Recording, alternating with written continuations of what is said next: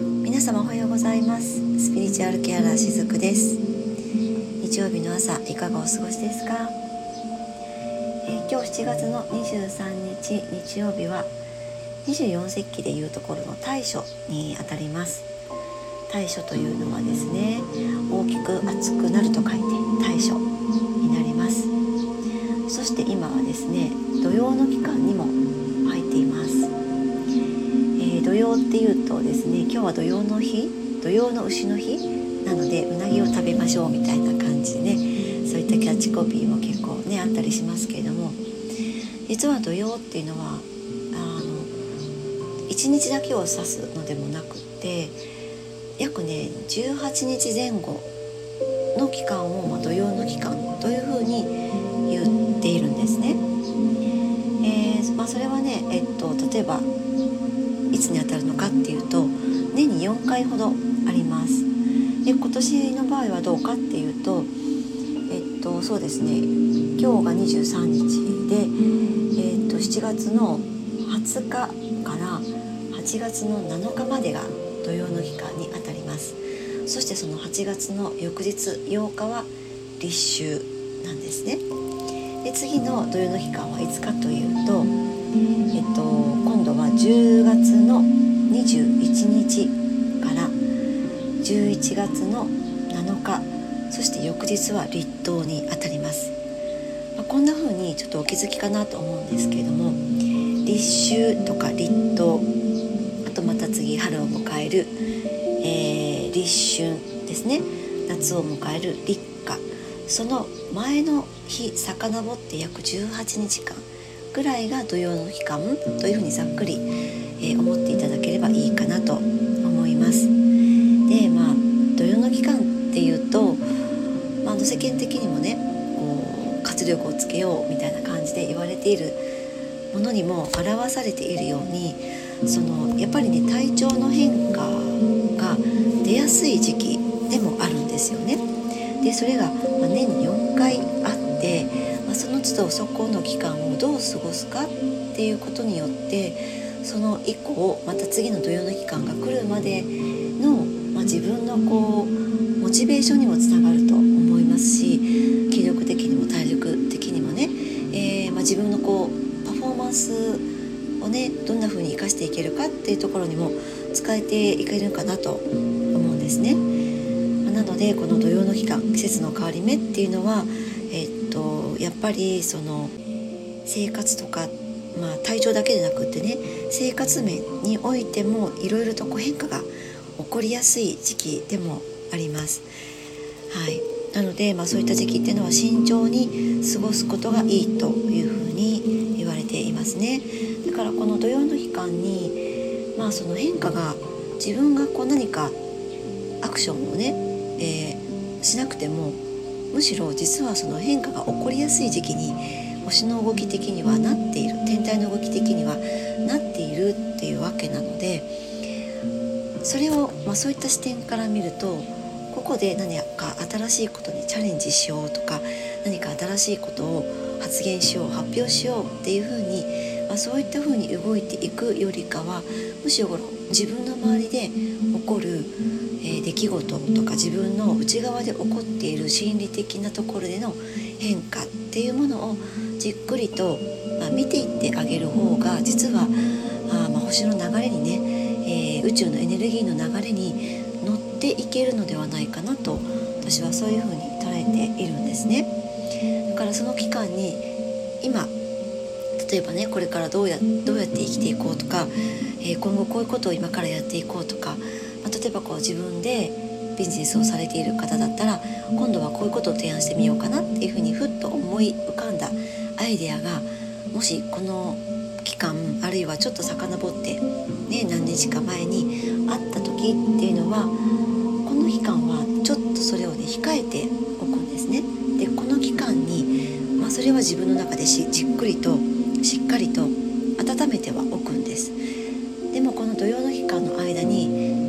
から心の変化があったりとかむしろ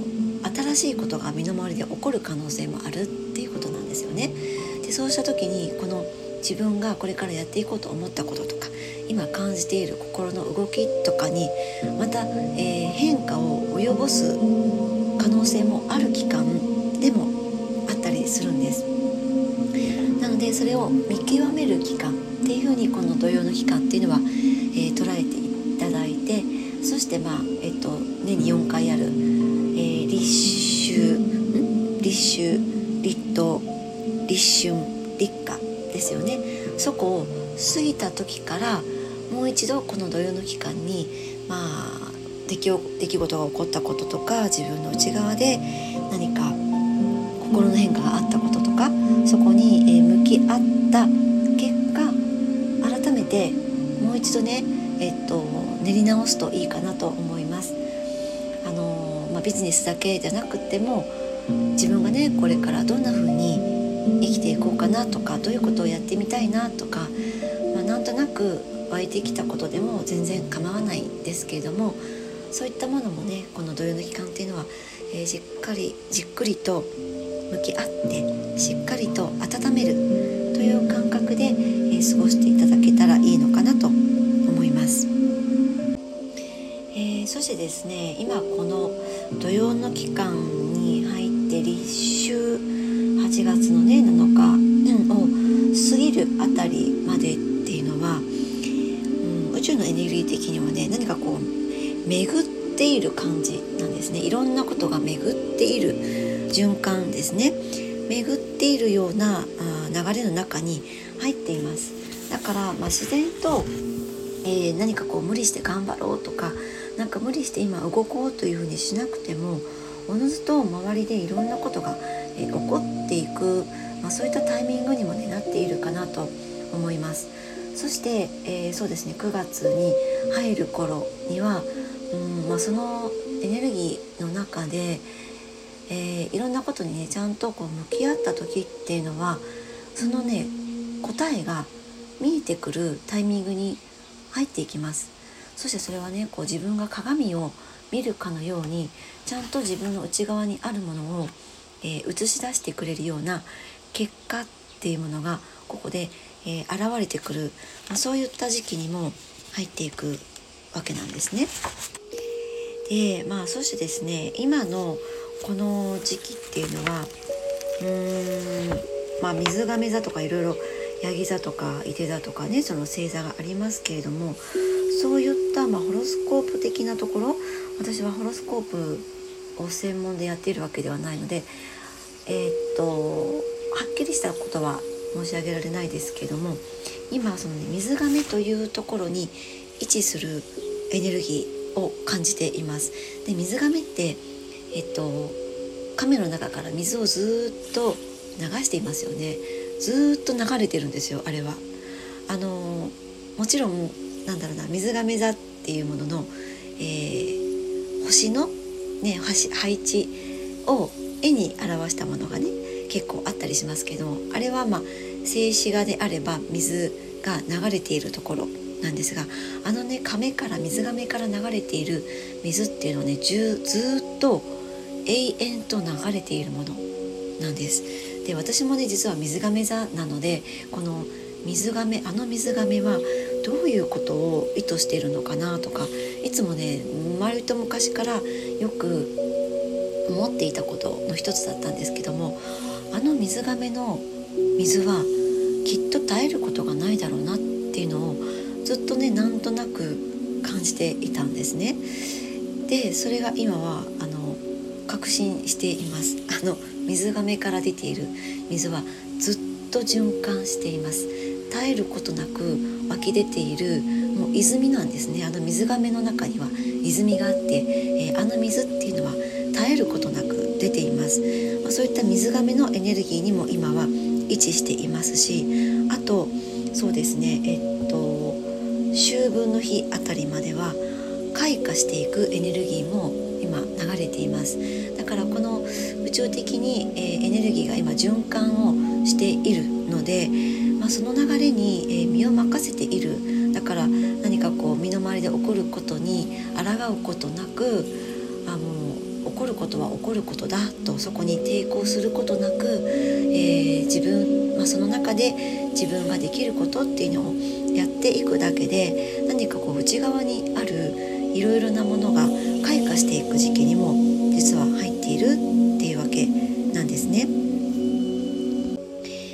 開花していった先、まあ、その秋分のあたりですよね。その頃には、まあ、今開花していく前には成長の出段階がもちろんあったわけですよね。えー、植物と同じように人間も、まあ、発芽が発芽して成長していって開花していくっていう流れがあるんですけども今度開花したものが成熟していきます実になるちょっと前ですね、えー、お野菜とかも同じですけども成熟していく段階に今度秋分のあたりでなっていきます。でこの頃っていうのは先ほどのね、まあ、星座で言うと今度また魚座とかお羊座のあたりにまたちょっと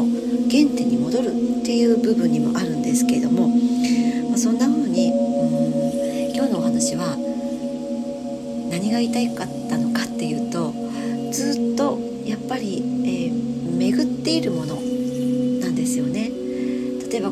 でいたりする時ってなかなか変われないなって思ってしまったりとか停滞しているなって思ってしまうこともあるかなと思うんですけどもちゃんと停滞の時期も必要だからあるわけであって停滞を乗り越えるためには、まあ、きちんとこの土曜の期間っていうのを体を休めたりとか、えー、自分にね優しい時間をたくさんとってあげたりとかりそんな風に自分と向き合う期間っていうのが人生の中で必要なんですよね。でそれが、えー、1年の中にちゃんと4回訪れてくれているっていうわけなんです。でその期間の過ごし方によってまたその先っていうのもきっとあのいいものに変わっていくと私は思っていますので、え今日はねこの24世紀のお話を